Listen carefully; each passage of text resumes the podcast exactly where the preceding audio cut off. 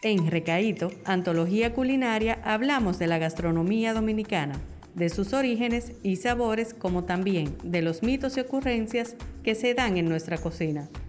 Si de algo estamos seguros es que aquí se come bueno.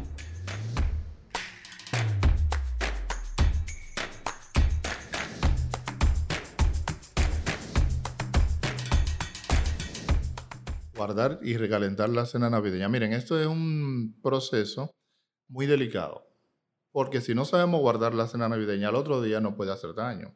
Lo primero que hay que porcionar todo individual, todo, y taparlo, guardarlo tapado herméticamente, que no se mezclen los sabores.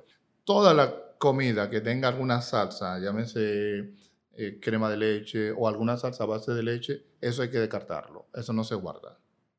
Estamos. La comida sin salsa la podemos guardar, con salsa la descartamos. Se consume o se bota. Estamos.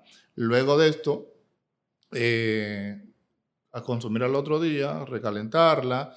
Para recalentar la comida también es un proceso muy, muy delicado, porque si no recaliento bien también me puede hacer daño, aunque eh, eh, esté guardada en la nevera. La, la temperatura debe ser, no le voy a hablar de número, pero debe ser alta y por un tiempo no menos de 2 o 3 minutos recalentándola con una temperatura alta.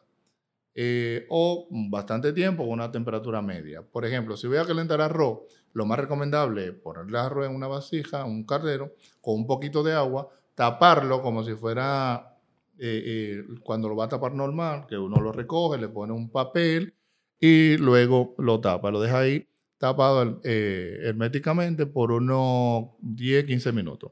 Cuando tú destapes el arroz, está como si, si fuera cocinado en ese, mismo, en ese mismo instante. ¿Estamos? Eso sería con el arroz. Con la carne también. Debo, si es una carne seca, llevarla al horno por más de 5 minutos a una temperatura de 350 grados mínimo. Si es carne ya que le va a poner algún líquido, también la tapa igual. Le pone un poquito de agua la tapa herméticamente y la deja ahí eh, unos 10, 15 minutos en el fuego medio. Así se va recalentando todo. Si hay alguna ensalada, por ejemplo, ensalada rusa que tiene mayonesa, eso es bueno descartarlo de, eh, el mismo día. No se puede, no es recomendable que lo guarde.